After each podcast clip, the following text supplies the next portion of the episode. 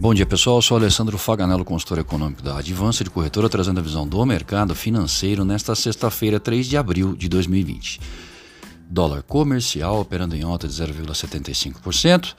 Comportamento da moeda no exterior, o índice index em alta de 0,63%. Já para o mês de maio, a moeda é cotada em alta de 0,65%.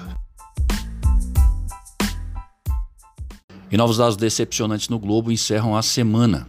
Na zona do euro, a atividade empresarial entrou em colapso em março, com o PMI composto do IHS Market despencando a 29,7 ante 51,6 de fevereiro. No mês de fevereiro, os consumidores europeus correram para estocar comida e bebida antes que as medidas de combate ao coronavírus se espalhassem pelo continente, resultando em uma alta nas vendas do varejo de 0,9% em relação a janeiro e 3% na comparação anual.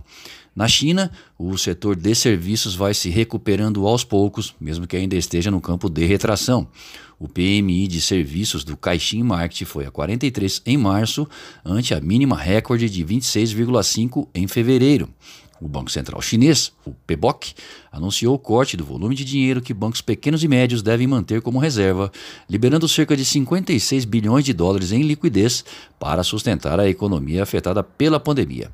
O primeiro trimestre asiático vai marcar forte contração da economia e, como o próprio governo chinês espera, o segundo trimestre provavelmente já começará a mostrar recuperação. Por aqui, após as medidas implementadas pelo governo no sentido de minimizar os fortes impactos que a pandemia traz sobre a economia, a equipe econômica prevê déficit primário em 2020 de aproximadamente 420 bilhões de reais, equivalente a 5,5% do PIB. Por falar em PIB, diversas instituições financeiras têm revisto suas projeções para o final do ano, o projetando para uma faixa negativa entre 3 a 5,5% em 2020, resumindo, recessão. Demissões têm ocorrido nos setores mais afetados pela quase total paralisação, só para citar dois exemplos: turismo e restaurantes. A Associação Nacional de Restaurantes, ANR, afirmou que as demissões no setor podem já ter atingido entre 600 mil e 800 mil pessoas, em meio a quarentenas impostas para frear a propagação do coronavírus. O número estimado de demitidos envolve trabalhadores informais e com carteira assinada. Falando em empregos, quem passou a enfrentar demissões são os americanos, que viram o número de solicitações de auxílio-desemprego subirem assustadoramente, chegando a 6,65 milhões de pedidos na última semana. E esse dado ainda deve subir.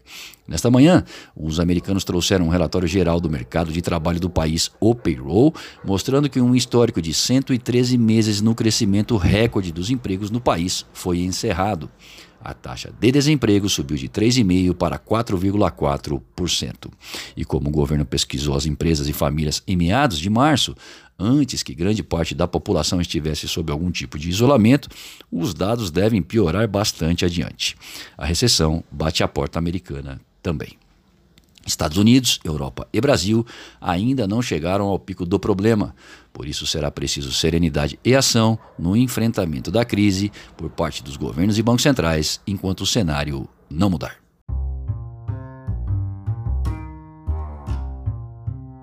Acesse o panorama de mercado através do nosso site advancedecorretora.com.br. Fique bem informado e tome as melhores decisões.